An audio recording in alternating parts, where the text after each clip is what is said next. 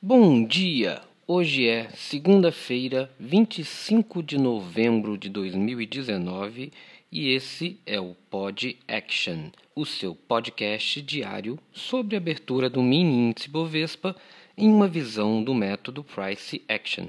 Meu nome é Mário Neto, um eterno estudante de Price Action. Vamos lá? Avaliando o gráfico diário do Win Z de zebra 19. Na última sexta-feira, dia 22, tivemos uma segunda barra, depois da barra de quinta, uma barra gigantesca de quinta-feira. Tivemos uma outra barra compradora,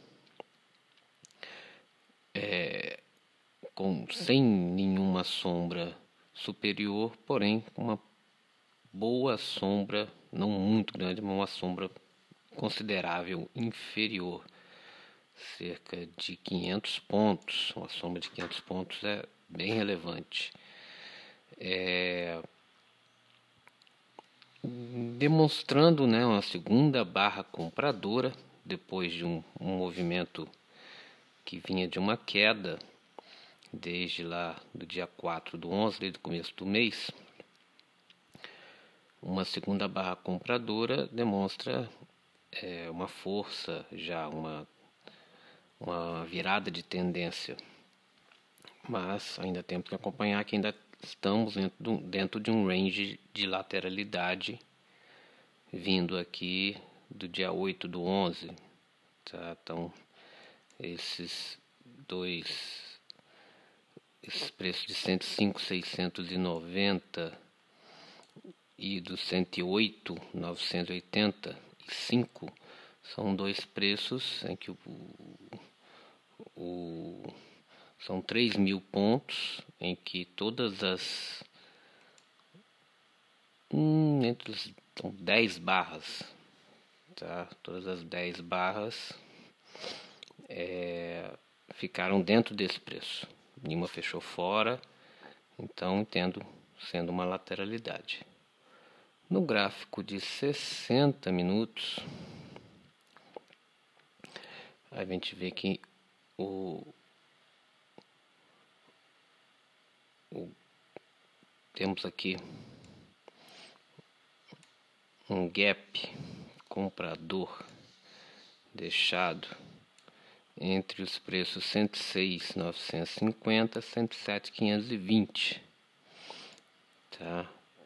Apesar de ser ter vindo de um big de um big down lá do dia 18 e um big up agora até o dia 22, é, tem um gap comprador aqui que caso ele venha tornar para dentro da lateralidade são pontos bem importantes de realização. O gráfico de 30 minutos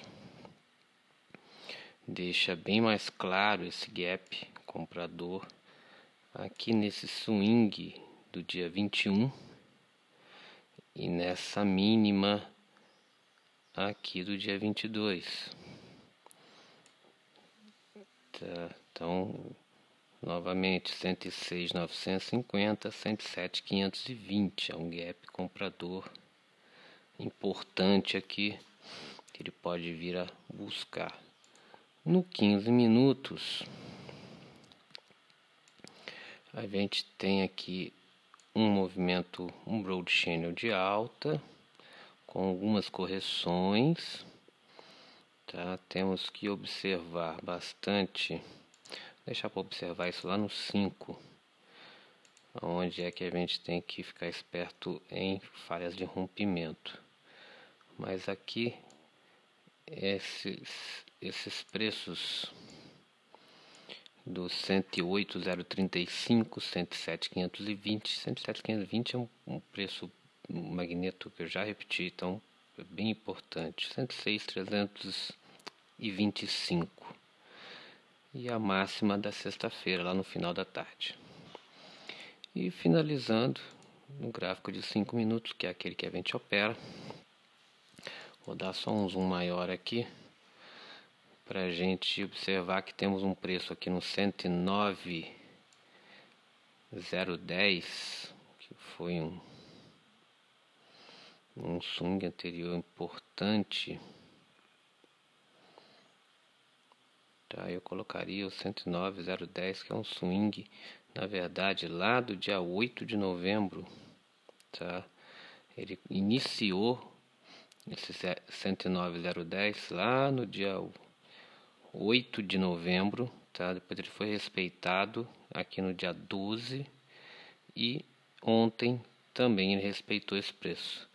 Então é um preço que a gente tem que acompanhar se ele vai se ele vai é, respeitar. Eu acredito que é um vai ter uma fase de rompimento, mas em algum momento ele vai romper esse preço e pode começar uma tendência de alta, tá? Outro preço importante aqui, se ele romper esse preço do 109, é o 109,450. Aí é só mesmo lá em cima, no topo histórico, no 111. É, e para baixo, a gente já comentou aqui do desse gap que a gente tem Vamos tentar mensurar ele aqui novamente.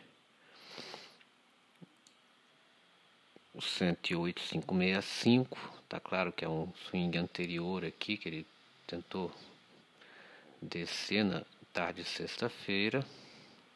Início da sexta-feira, na verdade, foi a mínima. E o início desse, desse tight dos 5 minutos aqui, de 8 barras compradoras, eu colocaria aqui 108, 160 mais ou menos seria o, o início do gap, do gap de alta. Então 108, 160, 108, 565, eu acredito que sejam os magnetos mais importantes aqui nos 5 minutos. É... Possibilidades hoje, eu acredito que ele vai falhar esse 109,015 ele vai demonstrar, ele pode até vir aqui nesse 109,450, mas eu acredito que ele vai pode até vir sim, tá? Se ele, se ele romper com força esse 109,015, eu acho que ele vem no 109,450, mas acredito que ele não passe desse 450 hoje, tá? Acredito que ele vai voltar para da lateralidade. Tá? Mas eu acredito que o preço vai ficar aí entre os 107 e os 109 no dia de hoje. Essa é a previsão. Vamos aguardar a abertura daqui a pouco e acompanhar a movimentação dos preços.